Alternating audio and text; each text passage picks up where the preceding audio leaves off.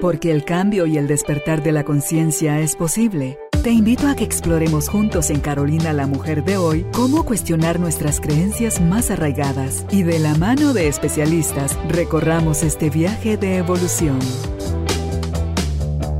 Bienvenidos. Tribu de Almas Conscientes, me da, no saben ustedes, cuánta alegría estar hoy haciendo este podcast para ustedes. ¿Por qué?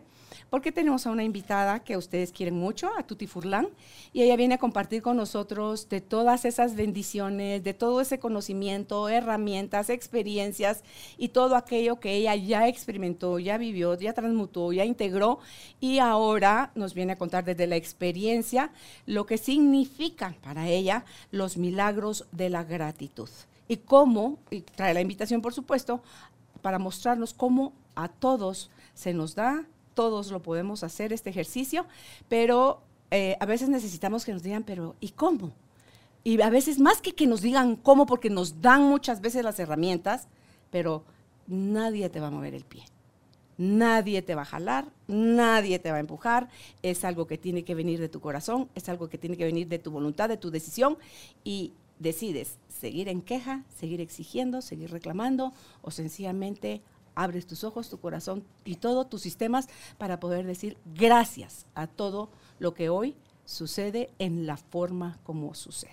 Así que hablemos con nuestra invitada, si tú estás listo, nosotros estamos listos también para hablar sobre los milagros de la gratitud. Y empezamos así. Gracias, tú. Gracias a ti. Hola, ¿cómo estás? Me sumo a la gente linda que está aquí pendiente del podcast. Eh, que te quiere también y que te agradece todo el camino que has hecho durante ya tanto tiempo, Carolina. ¡Qué alegría! Felicitaciones. Gracias, Gracias a ti. Sí, son 27 años entregados a mí misma, al servicio, porque mi felicidad es completa más allá de tener la oportunidad o la bendición de tener acceso a libros, talleres y herramientas y personas que como tú generosamente traen a nosotros esto, es agradezco mi valentía, agradezco mi coraje, agradezco mi vulnerabilidad, mi decisión de, querer cambiar y decir, claro que se puede. Claro. Y decirle a mi voz interna que desde niña me acompañó, cuando yo, mi voz me decía, esto no puede ser la vida, tiene que haber algo más. Y estar en la presencia de ese algo más, diciendo, wow, ¿cómo le digo a toda la gente que, ah, que todos tienen eso, todos tienen ese, ese espacio del algo más, Tuti? En tu libro, en el segundo, el... Feliz vida imperfecta. Feliz vida imperfecta. Me lo disfruté tanto porque ahí hablas de la tuti triunfadora, la tuti nerda, brillante, que todo lo hacía perfecto, pero hablas también de la tuti con su dolor, con su tristeza. Y, y, para mí que te expongas así y mostres tu vulnerabilidad fue el tesoro más grande. Gracias. Porque eso te humaniza, eso dice uno, yo quiero ser como la tuti. Eh, integrar mi, luz y mi sombra. Yo quiero también ser un regalo para la gente y oírte ahora. Tú vienes de un viaje reciente donde tuviste la oportunidad de compartir con Pilar Sordo y también con tu marido y tus dos hijas. Toda esa riqueza que te daba el lugar donde estabas y a donde te movías, pero también las charlas, pero también tu entrega, pero también lo que recibiste de la gente de América del Sur. Todo, todo. Fue, la verdad es que fue un regalo eh, a todo nivel tú no me dejarás mentir que en ese momento cuando la gente hermosa que nos ve, que nos sigue, que está pendiente de nosotros, nos encuentra por primera vez y se le salen incluso las lágrimas y nos abraza y nos agradece y uno dice, pero si yo soy el agradecido porque, porque, porque has abierto tu corazón a escucharme, a seguirme, a creerme incluso, eh, a, aplicar lo que yo a veces aconsejo o digo. Eh, y además de todo me quieres y además de todo nunca me has conocido y además de todo me haces este abrazo fue mágico. Ese encuentro con la gente del sur fue hermoso, se desbordó de amor, de verdad, no puedo decirlo de otra forma. Más haber estado con mi familia, que también fue un desborde de alegría, de amor, de aventuras, de risas. Fue un viaje en donde una y otra vez, Carolina, fui a confirmar cuánto nos sostienen, incluso en lo que no sale bien, porque nos salieron cosas patas arriba mil veces, porque hubo accidentes, digamos, gracias a Dios, ninguno grave, pero cosas que tú decías, pero esto no puede ser, o esto nos pudo haber derivado en tal cosa, o el vuelo se atrasó, tuvimos que pasar no sé cuántas horas en el aeropuerto, casi que durmiendo. Y a pesar de todo, todo era, o sea, en el momento teníamos la oportunidad de pasarla muy mal. Y a pesar de eso decidimos agradecer, decir, confiar en que por algo me están cuidando, en, dar un pasito de, de fe y darte cuenta a la semana, al día siguiente, a las horas, que todo era para bien. Y fue como esa confirmación de la vida, decir, así es como se camina sí, no te va a tocar todo con petalitos en el piso, ¿verdad? van a haber cosas que no te van a gustar, van a haber cosas que te van a retrasar según tus planes, porque claro, uno tiene sus planes. en, tu, en el viaje de la vida vas a perder vuelos, vas a dejar de ver personas, mm, a veces vas a tener mucha gente, a veces vas a estar solo, y todo eso está bien. Y eso te hace cuando, cuando conectas con la gratitud, y por eso me encantó que en esta época, además, ¿verdad?, habláramos de la gratitud. Em, qué lindo poder darte cuenta que la gratitud es esa, esa llave, le llaman muchos, ¿no? Que te abre el camino de poder ver cómo fluir mejor en la vida, que te permite transitar con serenidad, de confiar incluso que allá, que te están guiando. Siempre. Siempre. Eso es hermoso. De lo que decías de tu historia y tus aventuras, el problema se da cuando en el que algo que sucede a mí no me gusta, en automático lo califico de malo. Sí. Sí. Y ahí está el, clavo. Si solo lo calificamos de, ah, qué interesante, ya, o sea, como dicen los de Access, o sea, interesante punto de vista de la vida, que, quiere que hoy me quede muchas horas en el aeropuerto o que viaje después. Cuando uno empieza a pensar, Tuti, de, se me descompuso el carro, no salió el avión a tiempo, pensás en lugar de decir, ah, qué desgracia, de algo me está salvando. Sí. De algo me está cuidando.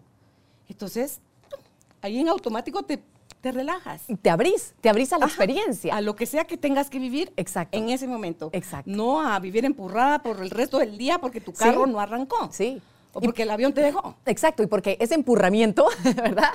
Te hace a ti seguir reaccionando, seguir respondiendo de las peores maneras. Entonces vas a ir a pedir un agua porque ni modo, tenés que tomar algo, vas a pedir y, ah, es que quiero un agua. Entonces, no conectas con la persona que te atiende, la persona dice, pero qué pesada estás. Y, claro, está también a la defensiva porque ahí lleva todo un día en el aeropuerto, cansadísima probablemente, y entonces te da el agua que está golpeada, entonces tú te das cuenta, pero esta está golpeada, cambio, pero es agua igual, llévesela, Y empieza el gran relajo, la gente se enoja atrás de ti, empieza a decir, pero apúrese si es agua, y entonces tú decís, pero la gente tan horrorosa aquí, ¿cómo es que es tan insolente? Y pasas peleándote todo el día. Si tú te abrís, como tú decís, en ese momento decís, bueno, qué interesante, vamos a ver qué pasa, por qué será, pero yo sé que aquí es donde tengo que estar y estoy en paz y lo agradezco. Entonces a lo mejor llegas y conectas con la señorita y la señorita de buena onda te dice, ¿sabe qué? Lleves esta galletita. Y entonces tú te sentís consentida de la vida y, se, y regresas y le dices a tu hija, mira la galletita y entonces le hace una sonrisa en lugar porque también están preocupados. Es decir, todo es una cadenita. Y creemos muchas veces que, que es la vida la que nos está mandando gente insolente, que es la vida la que nos está mandando y se nos olvida voltear a vernos. ¿Cómo yo empecé esta cadenita? ¿Yo tengo algo que ver en esto? ¿En qué momento yo me desconecté de la gratitud, del estar presentes? Con este camino que he hecho durante todo este año, que acompañé, gracias a Dios, a muchísimas gentes en el mundo de los milagros de la gratitud, tanto el mini reto de gratitud, que era como ese empujoncito con el que le decía a la gente, mire cómo tres días de gratitud hacen una diferencia increíble. Y los testimonios que me llegaban, Carolina, es que yo me quedaba con la boca abierta. Es que yo ya sabía que iban a pasar cosas lindas, pero como que no terminas de dimensionar a qué nivel. Y, todo lo que recibí de la gente, de decirme, es que eh, hoy empecé y hoy en la oficina me dijeron que tenés, ¿verdad? Así, qué raro estás, ¿verdad? Hombres y mujeres. Y otra persona me dice, Tuti, es que yo empecé con el ejercicio y lloraba y decía, ¿cómo era posible que yo no hacía esto? Segundos de decir, gracias porque hoy estoy vivo y tomar la conciencia de que no todo el mundo está vivo y que hoy yo sí estoy vivo, independientemente de tu historia, de lo que te toque enfrentar ese día, de si todo está resuelto o no está resuelto, solo encontrarte con el milagro de la vida cada mañana o cada instante que, puedas hacerlo, te cambia la forma en que, en que seguís viviendo. Y entonces es que empezás a, eso, abriste esa puertecita para que empiece a, suceder algo diferente. Eh, ha sido hermoso. Me imagino. Sí, sí. Fíjate que te escucho y digo, has oído gente que lo vive, lo lee uno en libros también donde dice, yo no sé tú cómo siempre podés tener esa actitud tan positiva, pueden decirte. Y donde yo lo escuché decía, y lo mismo digo yo, yo no sé cómo tú no puedes estar así de alegre todo el día. O sea, así como yo no entiendo cómo tú sí puedes no entender tú como yo no, ¿verdad? Como yo no lo hago. Entonces, es solo cuestión de decisión nosotros asumimos que agradecer implica que me pasen cosas buenas. Sí, sí. Pero si agradecemos, la gente que agradece la enfermedad, tú, Ah, sí. miles de entrevistas Ah, que has sí. hecho, Tuti. Cáncer, dicen, el cáncer me salvó la vida. Es- ¿Cómo se llama? Luis Pedro Recinos, el El delegado Regino, de sí. Piau. Ah, sí, sí. O sea, cómo un evento tan doloroso como perder su bebé que no logra nacer o nace con tanto problema y luego viene el otro bebé en las mismas condiciones, pero este sí, se salva. sí. Y él le explica ahí cómo antes de la vida lo jaló a, vamos a la gratitud, tenía días Días. de estar con su diario la gratitud y, Sí. y- y a- otra vez ante el- la amenaza de morir otro bebé de él y dice, bueno, ¿qué hago? O agradezco siempre o peleo otra vez con Dios y agradezco solo cuando me sienta de buenas. Sí. Entonces, él explica de una manera muy bonita en su libro también eso de, en el legado de Tiago, cómo le sirvió a él, no solo para procesar la vida de su siguiente hijito, su relación con su mujer, con los otros hijos. Sí. En qué inviertes tu tiempo, cómo aprendes Sí. a priorizar Sí. tu ti, tu tiempo, cuando ya estás agradecido y valorando que no eres eterno, que estás de paso Sí. y que te la amargas o te la simplificas, Sí. la vida. Totalmente. Y, y en, en este camino de la gratitud he descubierto que muchas veces, porque somos seres humanos una vez más, ¿verdad? Y muchas veces no vamos a conectar con la gratitud inmediatamente porque es un dolorón de cabeza y Su ¿qué me importa la gratitud? Váyase para allá. ¿No? La Ah, gratitud, es su abuela. sí, sí, su abuela. Eh, pero, y, está bien, porque luego a lo mejor cuando pase un poquito, cuando te baje un poco, cuando tengas un momentito y ya maltrataste el dolor de cabeza, decís, a ver, ¿puedo seguir maltratando el dolor de cabeza el resto del día? O me conecto con la gratitud.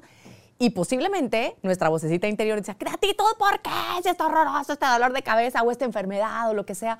Sí, va a brincar, pero si aún así nosotros insistimos en decir, sí, pero vamos a agradecerla simplemente porque me hace bien a mí, porque me conecta a mí con otro estado. No se me olvida que cuando estaba investigando todo esto, la gratitud para preparar todos estos procesos, em, estaba yo bajando una cortina de esas de, de rollito, ¿verdad? Pero tienen hasta abajo un metal, ¿verdad? Y yo no me di cuenta y ¡pra! Me, me cayó el metal y me, me- me lastimé muy fuerte la uña y el dedo. Y como es dolorosa la uña, ¿verdad? Entonces, eh, yo, ¡ay, cómo me duele, cómo me duele! Entonces me acordé y dije, a ver, gracias por... gracias. No, pero, pero aún así dije, de verdad, risa. Pero dije, dije, bueno, ok, voy a agradecer, voy a agradecer este golpe. Es absurdo, pero voy a agradecer el golpe. Porque yo también estaba experimentando en mí, ¿sabes? Yo dije, a ver qué pasa. Y yo, bueno, bueno, gracias por este golpe. ¿Qué pasó? Dejé de alegar, número uno.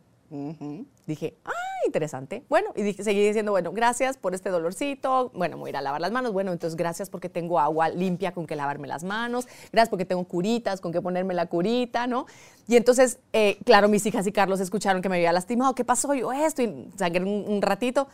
Y entonces me puse, no, no te preocupes, yo te traigo no sé qué. Yo, ay, ve, ya sé por qué me lastimé el dedo, voy a lastimar los otros. que te consintieran. Entonces, no, yo ese día no me encargué de no sé qué, y entonces ellos me consintieron y me encarga. Y, y fue, los vi como se unieron en equipo, como para salir a, ayudar a mamá a rescatar, que no mueve un dedo, literalmente. Y dije yo, "Eh, gracias. Y entonces me doy cuenta que yo soy muy controladora y aprensiva en muchas cosas. Digo, puedo soltar, porque aquí atrás está mi equipo y a veces yo no los dejo ser mi equipo, porque como yo soy la supermamá, porque me sale, ¿verdad? La, la, la, la que puede todo y la, la activa, la impaciente, porque todo lo quiere rápido. Entonces paro y digo, wow, todo lo que me está enseñando el dolorcito de dedo, el accidente, que, que gracias a que lo agradecí estoy dispuesta y estoy abierta a verlo. Y creo que de la misma manera así es como pasa con el dolor de cabeza, que a veces no lo podemos agradecer inmediatamente, pero con otras muchas cosas. Cuando lo vemos así, cuando decimos, no entiendo por qué, pero gracias, estás abriendo los ojos. Estás abriendo los ojos porque ya dejas de verlo desde, eh, lo, lo hablamos hace un momentito antes de, de empezar, del yo sí sé cómo se deben hacer las cosas, ¿no? ¡Ay, somos renecios! Pero nos encanta. Cuando nos salimos de allí, empezamos a ver cómo son las cosas. No como yo quiero que sean o como digo yo que deben ser, sino cómo son. Y cómo son, son tan generosas muchas veces, pero nos lo perdemos por estar enfocados en el yo sí sé cómo, las cosas deberían hacer así, no me tuve que haber lastimado, yo tendría que estar haciendo el almuerzo, o yo tendría que, mis hijas deberían estar, mi esposo debería. No, tenemos una mirada embudo. Ah, sí, totalmente. En lugar de salir, al, volteemos el embudo y miremos por el oído, pero veamos todo lo que nos muestra el embudo Ah, al sí, revés, sí. amplía Sí. el panorama. Hace ya algún tiempo tú grabaste uno de tus videos, que por cierto te presento un, no sé si reclamo o cómo se dice, de parte de todos quienes te siguen. Dice, la Tuti Furlan, ¿por qué ya no publica? Como saben que te conozco, la Tuti Furlan, ¿por qué ya no publica? Aquí Ahora somos el videitos". departamento de quejas, ¿o cómo? Entonces les dije, ah, interesante. Sí, Le sí. voy a comentar a tu, la voy a ver la otra semana. Le voy a comentar. Tu público te reclama. Yo sé, yo Es sé, nada y más- les pido perdón. No es queja, es nada más No, petición de no. parte de ellos que porfa sigas lo retome. Lo quiero retomar el año entrante. Este año fue muy intenso para mí por varias razones. Decidimos este año hacer homeschooling con mis hijas. Por lo tanto, la maestra, la mamá, la...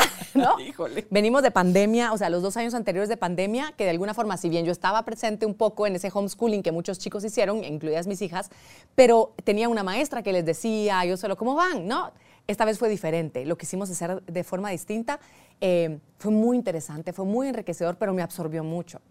Aparte de eh, que se retomó este año muchas otras cosas, y que sí, conferencias, Ya y viajas. via- los viajes, el proceso ese tan lindo de Milagros de la Gratitud, de verdad le puse mi corazón y, si, y, y el tiempo que yo tenía disponible lo quise invertir en, en diseñar o en permitir que se diseñara a través de mí este proceso, eh, escribir, hacer cada, cada audio, cada video, eh, todo el proceso, los ejercicios, todo lo que... Lo que eh, fue Eso lo tienes en tu página para Eso está en mi quienes página. no sabían, Sí. lo puedan comprar ahí y hacer ahí. Exactamente, son cinco meses de acompañamiento.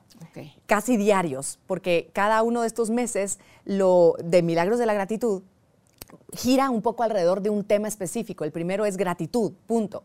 Pero es como unos niveles mucho más profundos de gratitud que nos lleva a hacer justo lo que tú dijiste hace un momentito. No esperar a que pase algo bueno que yo quiero que sea conveniente, que sea cómodo, que sea bonito para mí, para decir, ay, gracias. No, es meter la gratitud, tú conscientemente, intencionalmente, que tan bonita esa palabra, empezar tú a vibrar gratitud. ¿Por qué? Porque sí.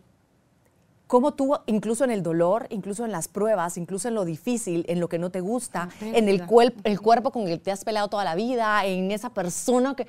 Empezar a agradecerlo. Y, ¡blup! o sea, entonces fue, fue tan intenso este proceso que dije, y me vi a mí misma que me estaba desgastando porque empecé el año haciendo mis videos y yo me los disfruto mucho y me lo, de verdad me encantan.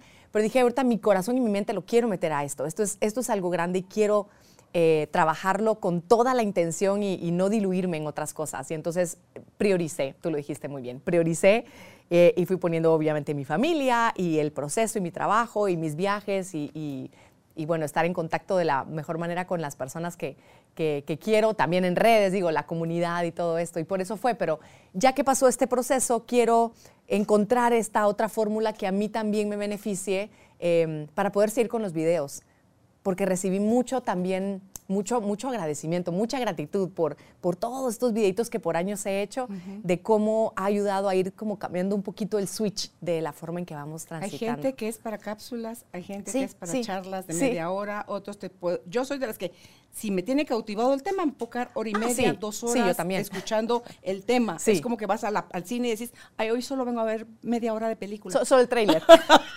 Sí, a mí solo Sí, tenés tiempo para sí, el trailer, pero sí. bueno, porque lo que me vino a la mente, y tú me, me dices si sí o si no, pero tengo esa idea ahorita, por eso te la quiero plantear, uno de esos videos, así que chicas, a los que les dije que le iba a decir, ya le dije a la Tuti. Sí, gracias, gracias de verdad, gracias por Eh, el cariño. Es petición de ella. Sí, sí. Entonces, es, eh, tú, uno de tus videos, lo tendrás presente, me imagino, cuando hiciste, cuando le agrega- agregamos a la frase, él me gritó. Ah, sí, sí, sí, sí. O- que no es lo mismo que él gritó. No, Entonces, claro. ¿cómo impacta o cómo bloquea la gratitud, Tuti, cuando personalizamos lo que está sucediendo? Em, porque entonces dejamos de, de ver al otro como el agresor. Porque si tú no me saludaste y tú solo no saludaste y yo te agradezco que no me hayas saludado, por ejemplo, entonces puedo salirme de la historia de no, ay, es que qué bárbara, es que tan lo que se cree, ¿no? Tan insolente, todas esas historias que vienen a nuestra mente cuando nos tomamos personal las cosas. Y entonces empiezo a ver otras cosas y a lo mejor agradezco que, bueno, en ese momento pues, tal vez no pude saludarte como yo hubiese querido, pero gracias a que no nos saludamos, yo pude escuchar que mi hija me estaba contando una historia o me jaló para que fuéramos a ver un juguete y le pude dedicar tiempo.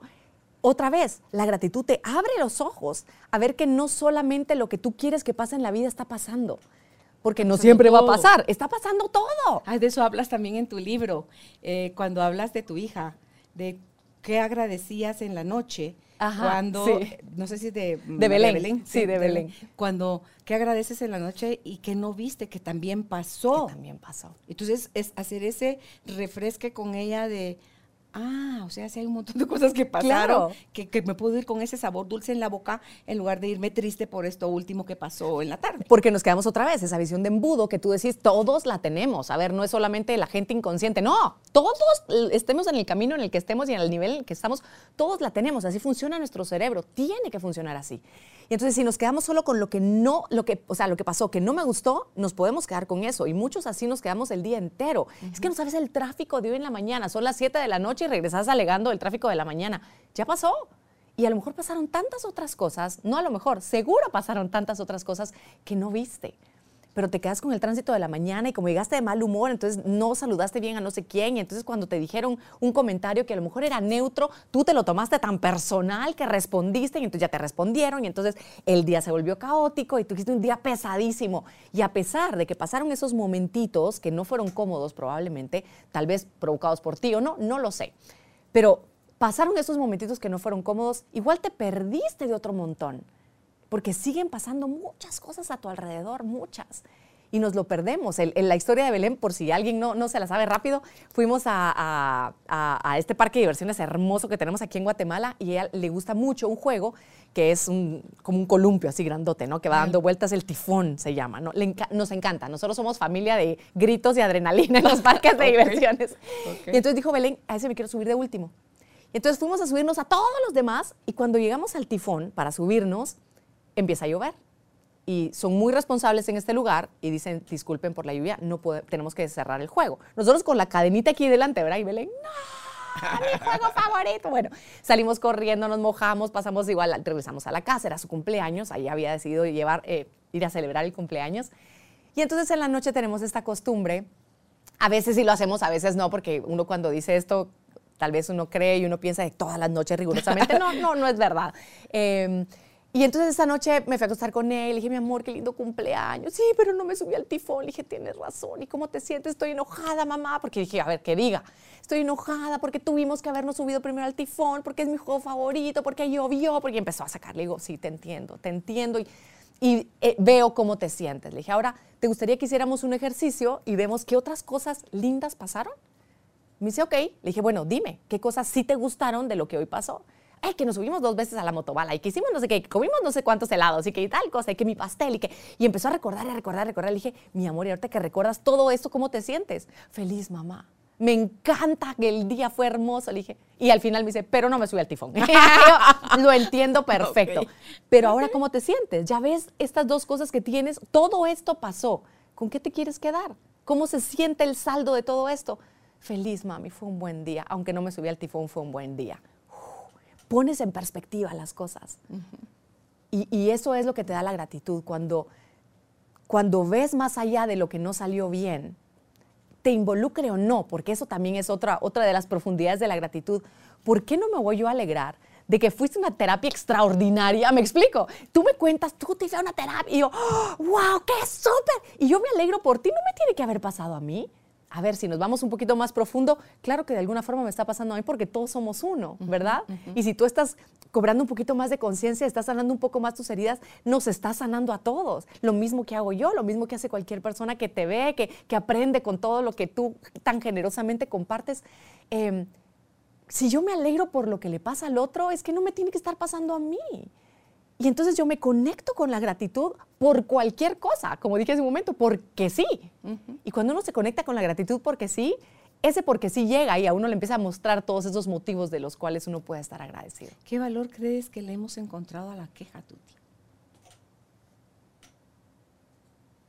Creo que la queja nos, nos permite no hacernos responsables. Es, es echar la culpa a algo más. Es que, es que, es que, es que y, nos permite la queja seguir cómodamente donde estamos. Voy a decir cómodamente porque si nos estamos quejando es que estamos incómodos, pero hay algo ahí adentro que está cómodo quejándose, ¿no? De, ay, que todos están mal menos yo.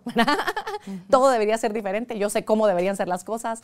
Em, no nos permite regresar a nosotros y darnos cuenta que, que tenemos un gran poder. No sé, es como ser, no sé si es utilizar la palabra es infantil, porque a veces hasta los niños, sí, es infantil tal vez, pero... Es tu energía infantil. Sí, ¿verdad? Un poco. Eh, yo creo que por ahí es, es, el asunto de la queja, no hacernos cargo. No, no, y, a ver, y esto a, veces se, se, malinterpreta. Es decir, me hago responsable, no es de es mi culpa, sino me hago responsable.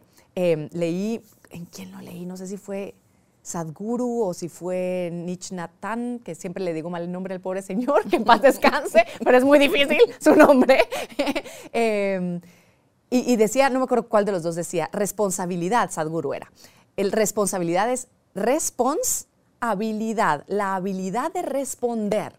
No es acheta la culpa. Es decir, pasó algo que se fue de mis manos, que no es que sea mi culpa, pero yo me voy a hacer cargo, yo voy a, a, lucir mi habilidad de responder ante eso. Es decir, ante esto que pasó, que yo no tengo que ver, o sea, hay tránsito, yo qué culpa tengo, ¿cómo voy a responder ante el tránsito? Esa es responsabilidad. Tomo responsabilidad de mí, de mis acciones, de mi respuesta, de mis pensamientos, de, con qué emociones voy a conectar. Y esa respuesta es mi responsabilidad. Cuando lo vemos de esta manera, a mí me encantó. Dije, wow. Sí, sí. No es entonces pasa cosas y cambia de carril. Exacto. Entonces, hazte responsable, no es échate la culpa y ahora tú solucionas el tránsito. No, es yo me voy a ser responsable de lo mío. Voy a, a usar mi responsabilidad para en este instante no maltratar, dar paso, eh, ser paciente, poner un podcast que me guste, a Carolina, la mujer de hoy, nadie escuchar, eh, lo que sea. Entonces, em, no sé por qué lo saqué esto, pero ya sabes cómo soy yo también. brincamos de un lado a otro. Pero, pero creo que eso es, es algo importante, el conectar con la responsabilidad. sí, de la queja. Y tú decías no culparte, sino responsabilizarte. No culpar al otro, porque al otro también lo puedes responsabilizar pero es una parte la que le corresponde, no es toda. En eso que a ti te está afectando, quiere decir que, aunque tú señales al otro, tres dedos te señalan a ti, quiere decir que toca que te hagas cargo de la, lo tuya, que es la única que vas a poder modificar. Eh, muy buen punto lo que acabas de decir, porque, a ver, responsabilizar al otro, yo no puedo hacer que el otro se haga responsable de lo suyo. Yo puedo entender que el otro tiene una parte dentro de esta situación. Pero es decir que el otro fue el culpable, o que el, porque el otro, entonces el otro se tiene que encargar de todo, no estoy siendo yo responsable.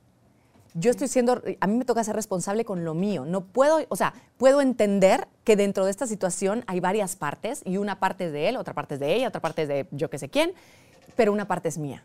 Y la mía solo yo me puedo encargar de esa. Y es cómo voy a responder ante esto. Y ojo, el responder ante esto puede ser desde me voy a alejar porque esta situación me está haciendo daño, me voy a, voy a aportar una idea, porque a lo mejor de esta manera yo puedo aclarar algo, voy a ser paciente, voy a sonreír, voy a dejar de quejarme en mi interior. Eso es ser responsable. es, es, darte cuenta que desde tu posición puedes dar, puedas dar una respuesta más asertiva primero para ti y eso va a hacer que sea asertiva para todos de alguna forma. No que todos estén de acuerdo contigo, sino que aporte algo a los demás. Como decía hace un momento, el, a veces el decir, yo me voy a ser responsable en este momento y lo que quiero hacer es quedarme en silencio para no hacer más bochinche dentro de la reunión familiar navideña donde todos se ponen a discutir de política, por ejemplo, ¿no? Ya, ya está. Solamente me voy a ser responsable de no estar juzgando a todo el mundo, de no pelearme con nadie, de verlos con amor. Es que eso es hacerme responsable. Aunque todos sean los que estén pegando de gritos y peleándose, cada uno tiene su parte, yo no puedo hacerme cargo de la parte de nadie, solo de la mía. Y cuando yo empiezo a hacerme cargo de la mía, a lo mejor alguien más dice, ve, la tuti, y a lo mejor se me une sin decir nada. Y a lo mejor eso poco a poco empieza a permear hasta que alguien dice, ay, no, pero ya, hablemos de otra cosa. Entonces, y algo pasó, pero yo me hice responsable de lo mío. Claro, que no es desviar, que no es evadir, porque creo yo, cuando tú ves a otros con amor, para poderlos ver, primero te tienes tú que sentir en amor. Sí, sí. Y una vez tú estás calibrando en amor, eso empieza a salir hacia ah, afuera de esa forma de, en sensación de paz. Sí. Afuera se siente como paz. Porque tú decías juicio, no juicio, silencio. Y entonces dejas de hacer ruido tú también en esa legata. Y te quedas así como que, wow, nada más. Yo también me pongo así. Ajá. Cuando, cuando bueno, pelo caro, yo también Sí, me pongo así. sí. Como que, ¿por qué me voy a poner ahorita un, a- un arito Ah, de santo exacto. cuando yo también tengo Eh. esas reacciones? O tenía cada vez más seguido esas reacciones. Y aquí, aquí anoté yo, cuando uno responde, Tuti, no es negar lo que estoy sintiendo.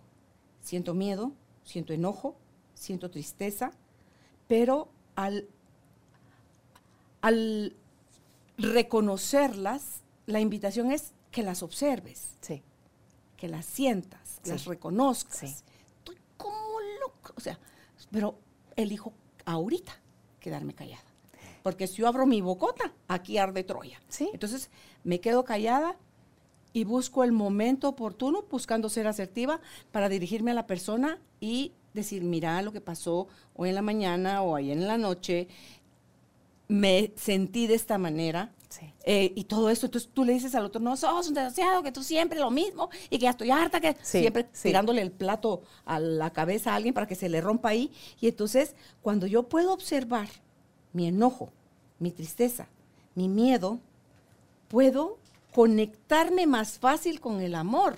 Y entonces eso que tú decías, ver con amor, Sí. no tener tanto ruido en la cabeza. sí. Decir, a ver qué tenemos que aprender Ah, de sí, aquí. sí, sí, porque siempre, la vida es una serie de lecciones continuas Continuas. y es una serie de espejos externos, Sí, o sea, llámensele a todas las personas, de qué es lo que no te has hecho cargo de ti o de lo tuyo que también ya lo puedes ver en el otro, brillando. Sí, Eh, eh, lo de las emociones es muy bonito porque a veces como que entendemos que gestionar las emociones es reprimirlas. No, No. tengo que sentir enojo, no. tengo que... Y no, igual vas a sentirlo, pero cuando, cuando lo notas y dices, ay, está, ah, me estoy enojando, ve, hay calorcito en el estómago, ve, está subiendo la garganta. ya siempre, Ya, voy a cerrar la bomba, boca. bomba, bomba. Bum, bum, bum, bum, bum. el corazón está acelerándose, sí. sí. Lo notas, pero Sí. también decís, a ver, ¿por qué? A ver, a ver, a ver, enojo. ¿Qué estás ¿Qué pensando? Me digo yo, Carolina, yo ¿qué también. estás pensando? Exacto. Yo, por- a ver, ¿por qué conecté con el enojo? No, porque, po- ¿cómo se les ocurre decir semejante barbaridad? ¿Y por qué no? O sea, ¿y por qué no? O sea, ¿y, y qué significa que hayan dicho eso? No, que son unos radicales. ¿De verdad? No, como diría Byron Katie, es verdad. ¿Es eso o sea, verdad? ¿son radicales solo porque piensan eso? O sea, y entonces dices, a ver, te, te distancias, observas ese enojo, pero observas todo lo que acompaña el enojo. No solamente esa sensación que permites que esté. Si permites que esté la sensación, fluye, sale la energía. Si la bloqueas, dices, no, no tengo que sentirlo, no, no tengo que, no, no tengo que, estás, tu, tu, tu, tu, estás bloqueándola y energéticamente eso enferma. Todos lo sabemos, ya no es ningún secreto. Pero si tú te permites sentir la emoción, porque una cosa es sentirla y otra cosa es, como siento calor en las manos, voy y le pego al primero que tengo enfrente. No, eso es diferente. El enojo no es agresivo, es enojo. ¿Qué haces con el enojo? Es lo que puede volverse agresividad, ah, agresivo pasivo. O sea, pueden volverse muchas cosas, ¿verdad? Puede volverse un insulto. Sarcástico. El hielo, o sea, puede ser de todo. ¿Qué haces con ese enojo? El enojo no va a hacer daño a nadie. Tienes que observarlo y aprender a leer ese mensaje que te está trayendo y que te está mostrando de ti. ¿Por qué me enojé cuando dijeron esto? ¿Qué voy a agradecer yo de eso? Si y vuelvas otra vez a conectarte con tu discurso Sí, interno de exacto. querer tener la razón. Exacto, exacto. Pero cuando él te vas, lo- lo- los vas observando, entonces te das cuenta que, que a lo mejor y no tenías ni por qué enojarte. ¿Me explico? Y entonces como que de alguna solo es un forma... punto de vista. Sí, que es un punto de vista, que tú te enganchaste porque querés que las cosas sean como tú quieres, que no quieres que tu abuelita sea tan negativa, que no quieres que, ¿verdad? ¿Y por qué no? Y soy yo capaz de amar a mi abuelita así de negativa como es, pero a ver, mi abuelita ni siquiera cree que es negativa, ella cree que es realista, ¿sabes? Ella cree que, que estar metida en las noticias y, y preocupándose por todo el mundo es parte de lo que a ella le inculcaron, de lo que, con lo que ella creció, ella cree que así está salvando al mundo. Y, y si yo logro ver ese, esa, ese otro, esa otra perspectiva y veo desde mi abuelita cómo ella lo vive, entiendo por qué tiene razón. No es porque yo Porque diga es así. como es. Es como es. Entonces la puedo amar porque desde su conocimiento, desde su experiencia, desde su, desde su historia, ella está actuando lo mejor que puede y sabe. Entonces no tengo que enojarme con ella, solo tengo que verla con amor y decir, mi linda. Ella cree que mentando madres o que enojándose o preocupándose por todo el mundo está salvando a la humanidad. Yo no lo creo, pero la respeto y entiendo que actúa desde incluso el amor a la humanidad. ¿Me explico? Entonces ¡uh! se, se desvanece ese juicio. Agradezco eh, eh, que mi abuelita desde su historia esté siendo lo mejor que puede ser Y entonces yo ya no le peleo y entonces ella ya no se va a sentir rechazada por mí. Entonces nos conectamos, entonces nos unimos. Sí. Hay gente que sí le gusta como el 1, 2, 3. Sí. ¿Qué crees, Tuti? ¿Qué le dirías tú a la gente si ha estado por lo que sea que le ha estado tocando vivir en el, este año o en los últimos dos años? Que suel, ¿Cómo soltar? Porque tampoco es algo que se comprende fácilmente. ¿Cómo soltar ese enojo, ese deseo de querer tener la razón, ese sentirte dueño de la verdad y cómo empezar a fluir, si no de entradita, porque cuando nos radicalizamos, eh, nos vamos de un extremo Sí, a otro y sí. caemos otra vez en el problema. Sí. Entonces, ¿cómo venir al justo medio, al centro, donde si tengo que reaccionar en un momento con enojo, con firmeza, con claridad para poner límites, y en otros puedo ser permisiva en el buen sentido de eh, nada que me atropelle, por supuesto, donde yo me anule y me elimine y me someta a nivel de alfombra. O sea, ¿cómo puedo equilibrar eso dentro de mí para poder estar más consciente de las 80 cosas que te pasaron, solo te diste cuenta de 8, 3 eran negativas, 5 eran positivas y el- las otras 72? Ajá, ajá. O sea, ¿cómo, ¿cómo me puedo enfocar más fácil para poder entrarle a la gratitud? ¿Cómo ser más consciente de mí? Sí, sí. Em, yo creo mucho en los pasos de hormiga. Porque decir, mira, lo que tienes que hacer es pasar 20 minutos en la mañana meditando, agradeciéndole. Mentira. O sea, a los que ya tienen el, el hábito de hacerlo, posiblemente digan, ah, pan comido, pero muchos no lo tenemos. Muchos nos levantamos y empezamos a correr. Entonces, pasitos de hormiga es más fácil. Eso no te va a llevar más de un segundo. Es empezar a hacer cosas con consistencia, consistentemente, eh, pequeñitas. Y eso de verdad va a ir haciendo el cambio. Por Prim- ejemplo. por ejemplo, eh, simplemente empieza a notar, a notar. No tienes que desbordarte de gratitud, caer de rodillas. No, no. Solo nota que hay otras cosas más allá de lo que tú ves que está mal. Porque lo que sucede es que nosotros entrenamos nuestra mente también. Así como entrenamos, digamos, nuestros pies, nuestra boca para hablar. Esto es un entrenamiento. Porque cuando éramos bebés no sabíamos hacerlo. Pero lo hemos repetido tanto, algunos más que otros, ¿verdad? que ya somos expertos, que ya sin pensarlo, sale lo que nosotros estamos formulando aquí adentro. Nosotros, te digo, vayamos a, a- a comer algo, nos paramos las dos y caminamos, no estamos pensando de el equilibrio, el pie derecho, tengo que levantar el peso de mi cuerpo. No, ya lo hacemos en automático, la mente funciona igual. Entonces, si hemos acostumbrado tanto a nuestra mente a ver solo el punto negro en todas las situaciones, nuestra mente ya es buenísima. Es buenísima encontrando por qué quejarse. Y hay gente que es así, que busca problemas para cada solución. ¿Estás de acuerdo? Sí, sí, sí. Entonces, eh, tenemos que hacer la inversa. Eso quiere decir que tenemos que ser muy pacientes con nosotros, muy pacientes con nosotros. Eh, a mí me gusta mucho poner el ejemplo, Carolina, de, mm, digamos que tú vas de aquí a tu trabajo y siempre tomas el mismo camino, porque era el camino pues tal vez más rápido, el más seguro y otras cosas, pero de repente viene alguien y dice, Carolina, hay un nuevo camino, ¿no lo has visto? Lindo, lleno de flores, un bosque precioso, te lo vas a disfrutar, vas a hacer el mismo tiempo o menos. Tú dices, me apunto, ¿no? Y entonces te dice cuál es, lo vas, te lo enseña, lo vas a recorrer y decir, esta es una belleza. Yo voy a ir a mi trabajo todos los días por aquí, voy a llegar de buenas, voy a estar súper. Te levantas el primer día emocionada porque vas a ir por ese camino, tomas ese camino, es precioso, llegas de buen humor, viste que la vida, o sea, ese día te sonríe, tú te sentís con otra energía y dices, ya está, el resto de mi vida vengo por este camino. Al día siguiente te levantas, piensas en el camino, pero en eso su- tu hijo se chorrió, en el desayuno, tu esposo, voy y no sé qué, te llega un mensaje de ahí, se acuerda de llevar los formularios, los formularios, salís corriendo, metes todo al carro, vámonos, vámonos, y de repente ya vas en tu camino y dices, ay Dios, hace cinco minutos tuve que haber cruzado en el camino nuevo. Ay, decir, se me olvidó, porque te conectaste con el automático. ¿Quiere decir que se te olvidó el otro camino? No, solo que tu automático te llevó por donde tenías que llevar. inercia. Entonces al día siguiente dices, ahora sí me voy a acordar. Y vas otra vez, pero otra vez pasa algo, algo por el estilo. Y cuando tienes, estás viendo el cruce y dices, ahí va el cruce, ay Dios mío, no, se fue el cruce. Pasó. Pero al siguiente día a lo mejor dices, ahora sí me voy a acordar. Y pasas y ves el cruce y dices, ah, hoy cruzo. Y te disfrutas otra vez el camino. Y cada día más van a haber días en que otra vez se te va a olvidar. Pero ya tienes la conciencia de que existe ese camino. Y que cuando tú le pones toda la atención y la conciencia lo puedes tomar. Las nuevas rutas neuronales. Las nuevas rutas neuronales. Es empezar a ensayar ese nuevo camino. Van a haber días en que vas pensando en yo qué sé qué, porque a lo mejor tienes una preocupación muy grande, vas a tomar el camino viejo, ese es el, el que ya se sabe tu mente, pero ya sabes que está ese otro camino. Lo mismo pasa con la gratitud. Empieza transitando el camino de la gratitud, notando todo eso que existe insisto, no tienes que desbordar, o sea, no vas a sentir así el derretimiento, tal vez sí, qué bueno. Una flor, el sol, las nubes, la sonrisa de la señora que está vendiendo sus juguitos en la mañana, eh, la persona que te dio el paso en el camino, tu hijo que se levantó y muerto de la risa, ese abrazo antes de salir a trabajar, eh, cómo recibieron los niños a tu hijo en el colegio. Nota, nota, solo nota, más allá. Y si en algún momento estás enredado en, en qué barbaridad es que el tránsito, Recuerda, ¿qué más puedo notar? ¿Qué más puedo notar que existe? Que existe y que está bien, que existe y que no me hace ruido, que ahí está.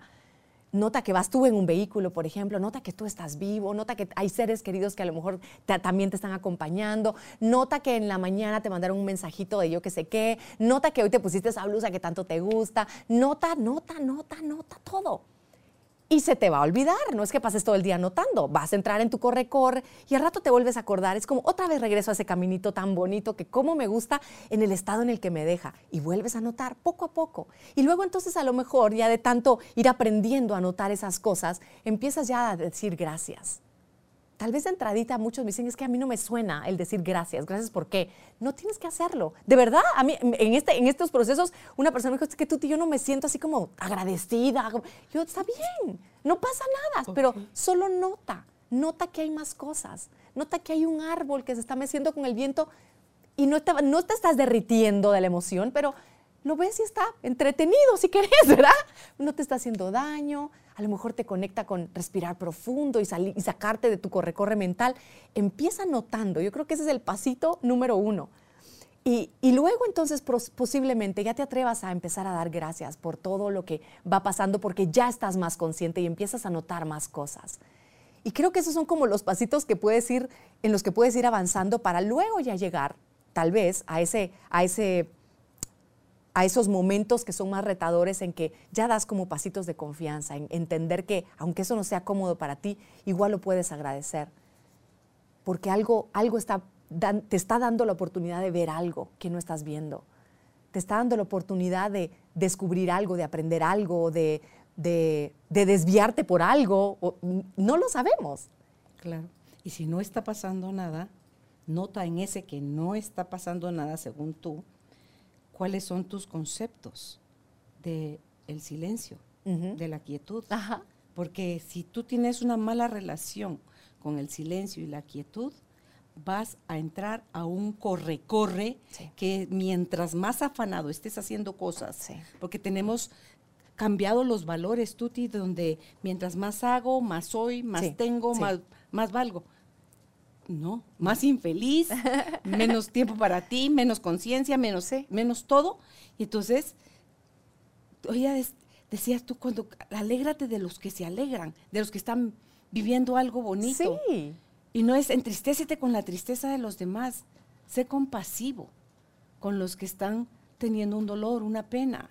No los pobretees, porque tu pobretearlo no le facilita a él el camino porque el mensaje que le estás mandando es, tú no tienes la capacidad, pobre de ti, tú no tienes la capacidad para salir adelante ni la fuerza. Qué pena. No, es velo desde su capacidad, velo desde su luz, mándale amor, ni siquiera tienes que abrir la boca, solo con sentirlo tú sale hacia afuera. y toda la bronca que tienes, no tienes que abrir la boca, consentirla tú, sale para afuera también. Entonces, revisemos nuestras creencias, Tuti. De aquí, aquí había notado de, todos esos conceptos de qué te agrada, qué te molesta de los demás. Y no es que vas a vivir en un estado de perenne, cero ruido, cero mala, ya alcanzáramos el estado de no juicio, poco a poco. Pero cuando estés enjuiciando algo, pensando algo, sintiendo dentro de ti algo malo, es tu pensamiento, no es lo que está pasando Exactamente. Y entonces observa tu pensamiento, observa de dónde viene, observa dónde lo aprendiste, observa si quieres o no soltarlo, observa si todavía quieres darle vigencia, eh, si de qué te ha servido eh, eh, tener esa, ser tan quejumbroso, ser tan negativo, ¿para qué lo usas? Entonces ahí va a decir uno, a la chucha, no, de verdad, cuánta cosa me está pasando. Es que, ¿sabes qué es el problema, Tuti? Que todo lo damos por sentado, todo lo hacemos parte del paisaje. Cuando abrirse el chorro y agradeces que cae agua de una tubería en una regadera y no te estar tener que caminar, caminar kilómetros para juntar un tonel de agua que te tiene que durar no ese día, a lo mejor la semana entera. ¿Cuánta gente pasa un día, dos, tres, yo no sé cuánto sin comer? y tú tienes un plato y todavía haces la cara, eh, yo no quiero eso. Entonces, ¿cuántos dice se queja aquel del zapato cuando el otro no tiene pies? Sí. Entonces, todas esas cosas, si no somos capaces de ver nuestras bendiciones, Tuti, observemos al que estamos diciendo que está súper bendito, que es luz pura, que lo tiene todo, de que si conociéramos de verdad la ah, historia ah, de cada persona, entenderíamos que no es suerte, es una elección que esa persona está tomando cada día, muchas veces al día, de decir qué voy a hacer con esto que me está pasando. Que ya me sentí feo, ¿qué interpreté de eso que sucedió? Sí. ¿Lo quiero cachinear otra media hora o el resto del día o, ahorita que me hice consciente lo libero? Entonces, son, como tú dices, todas esas gotitas de pequeñas acciones que están en tu mente para que después estén en tu cuerpo y puedas tú accionar y moverte hacia adelante, no las va a poder hacer nadie por ti. No, no, y, es interesante cómo en esta era de redes sociales, en donde todos sabemos mucho más de la vida de todos, o de esa parte de la vida de todos que quieren mostrar, que queremos mostrar, ¿verdad? Porque, porque claro que no te puedes estar fotografiando todo el tiempo, pero también entendemos que hay gente que a lo mejor vive de esto y salen sus fotos en su yate, en su viaje a no sé dónde, claro. Eh, yo misma compartí algunas fotos del viaje, eh, pero claro que eh, tirados en el aeropuerto durmiendo no, no, puse foto, me explico, no tenía ganas ni para poner foto. A lo que voy es que tú decías, ¿no? Que no nos imaginamos qué es lo que la otra persona ha vivido o le toca vivir muchas veces decimos, ay, a mí me gustaría viajar tanto como yo que sé quién. Hay, hay cuentas específicas, por ejemplo, en redes sociales que son de viajes, ¿no? Y dices, wow, pero tú no te enteras cuál es el precio, y no porque sea malo, pero que ellos están pagando para hacer lo que están haciendo. Eh, miras a la chica o al chico que tiene aquellos cuerpos esculturales, ¿no? Bien formaditos y todo, y uno dice, ay, si yo me quisiera poner todo eso. ¿De verdad? ¿De verdad quisieras? O sea, si lo quieres hacer, entonces a lo mejor tienes que hacer ocho horas de ejercicio, tienes que dejar de comer no sé cuánto. Y yo no quiero hacerlo. Yo quiero aprender a disfrutar tal vez mi cuerpo, a cuidarlo para que sea sano, lo que sea, en la forma que es, a honrarlo, a quererlo. Pero yo no me quiero ir a, yo no soy de gimnasio. Los que sí son, qué bueno. O sea, no estoy diciendo que qué malo el gimnasio, pero, los, pero yo no soy de gimnasio. A mí me gusta salir a caminar, a mí me gusta yoga, ¿sabes? Y de vez en cuando. Tal vez no soy tan, perdón, tan consistente con eso. Pero a lo que voy es, si yo quiero tener ese cuerpo, a lo mejor no sé, yo creo que esa persona se levanta y ya está así divina, parece, no, y no sé cuántas horas de producción llevó, y no sé, y no sé cuánto si tiene Photoshop o no. Yo no sé qué está pasando atrás, y yo no sé si esa persona, mostrándose así tan esbelta, cuántos complejos tiene. A mí no se me olvida, Carolina, una vez que estuve hablando con un fotógrafo muy bueno de aquí de Guatemala, y me decía, Tuti, las mujeres más acomplejadas que yo he conocido son las modelos. Yo, no. dice, ajá, todo el tiempo. O sea, uno está haciendo la foto y tienen de verdad cuerpos que tú decís divinos, esos perfectos, entre comillas, que la sociedad nos ha dicho que esos son perfectos, para mí todos son perfectos, pero, pero esos cuerpos que tienen las medidas, las no sé qué, las dimensiones, y dice, y es, ay, no es que se me ve la lonja, ay, no es que no sé qué, ay, no es que el busto, es que las nalgas, es que, dice, no sabes lo acomplejadas que son.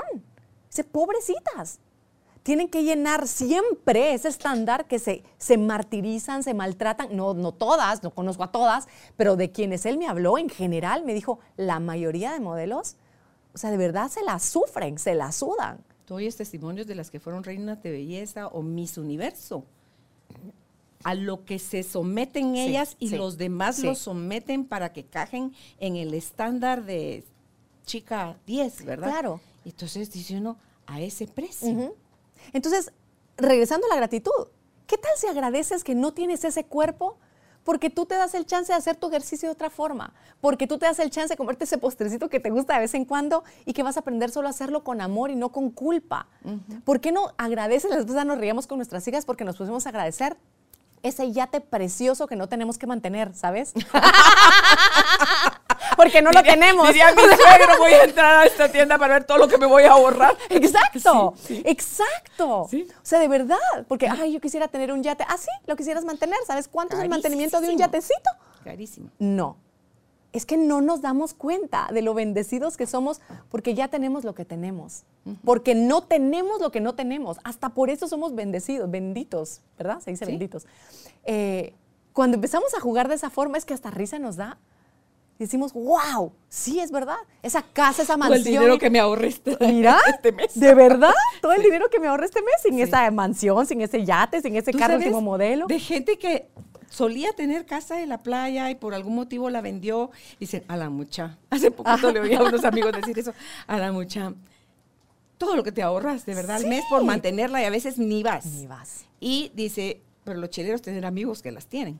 Ajá. Entonces vas, te invitan, comparten contigo, que si, si la bomba, que si la piscina, que si el Que si la sal ya corro- sí, corroyó algo. Sí.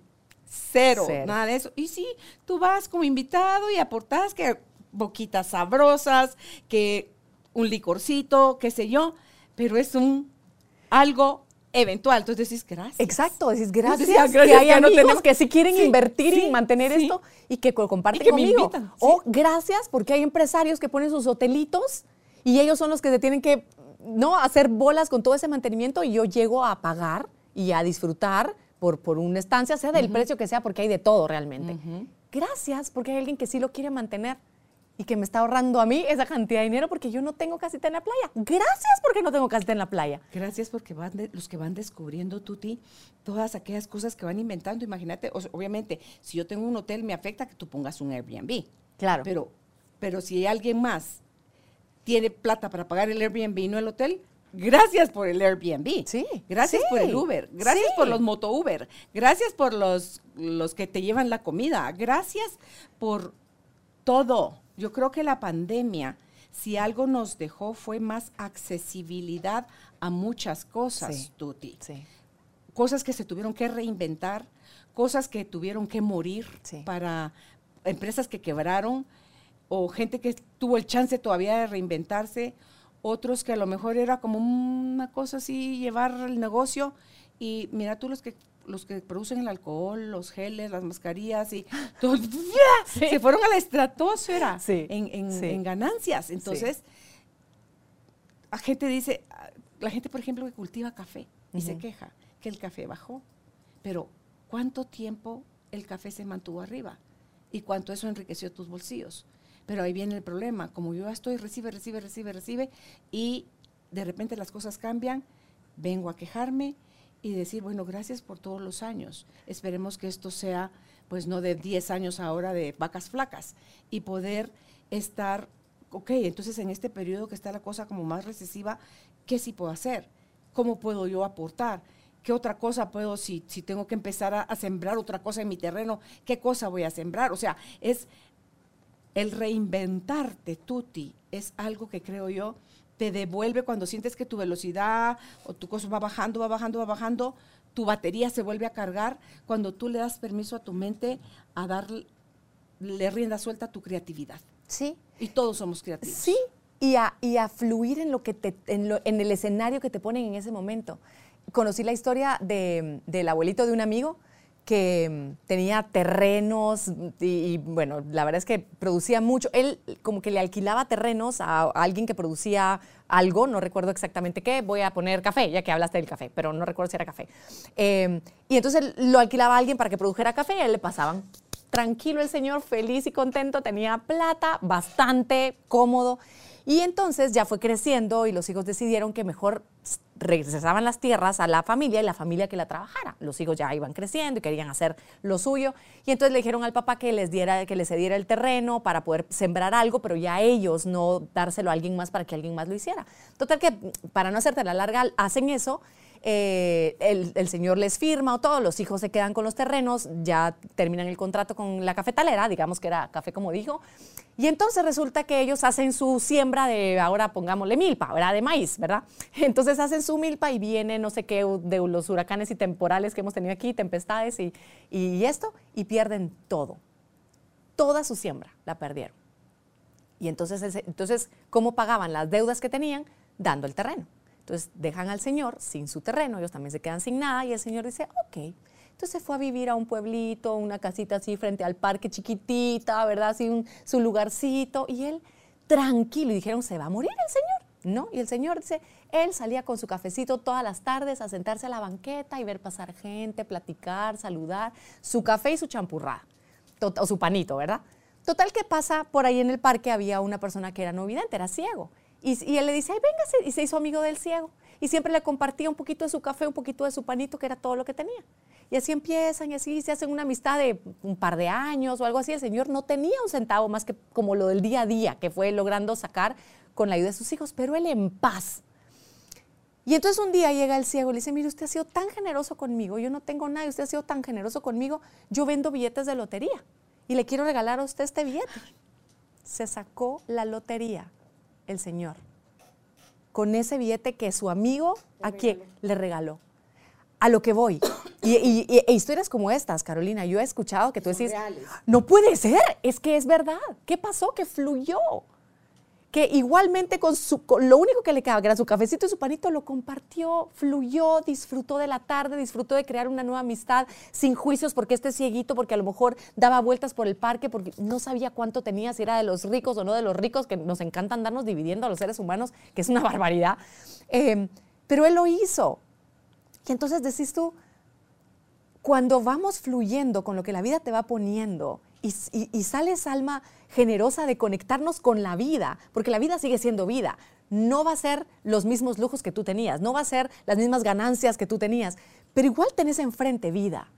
Y si tú te abrís a la vida y de alguna forma, me gusta verlo así como agradecer no es solamente decir gracias, sino es tener esa actitud de apertura ante la vida, que a mí en lo personal la palabra gracias, sea mental o dicha, a mí me conecta. Pero esa disposición de estar abierta a ver qué me trae la vida y, y- y cómo soy buena en este nuevo escenario, hace que las cosas sigan fluyendo de la mejor manera y te va a sostener. Sí. Y en el Hoponopono, que era la frase, lo siento, perdóname, gracias, te amo, Sí. que te la reducen a gracias. A gracias. Da gracias todo el tiempo Sí. a todos por todo. Exacto. Entonces, sanas. Sanas muchas cosas, Sí. las cosas se equilibran, tu mente está enfocada en el presente, no sabes si mañana estás vivo, que, que falta, que sobra. Mañana, Sí. hoy, esto es lo que hay y aquí, este es el, el- el día que disfruto. Entonces, es una decisión, Tuti. Ah, sí. Concluimos en que es una decisión que te lleva a la bendición, a la abundancia Sí. de todo lo que eres, ya haces y ya tienes Sí.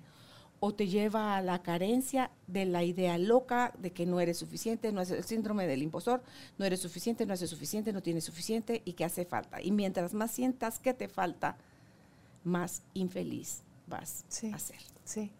Pero Así tú te es. estás haciendo infeliz. Algo con lo que quieras cerrar, Tuti. Eh, agradecerte primero por, por tu trabajo hermoso que haces, por ser tan perseverante. Yo no lo logré este año, pero gracias a ti porque, porque sí lo fuiste. Eh, eh, por todo, de verdad, por, por esa generosidad de irnos compartiendo tu vida, tus aprendizajes, esas cosas que se hacen ¡pum! en la cabeza, ¿verdad?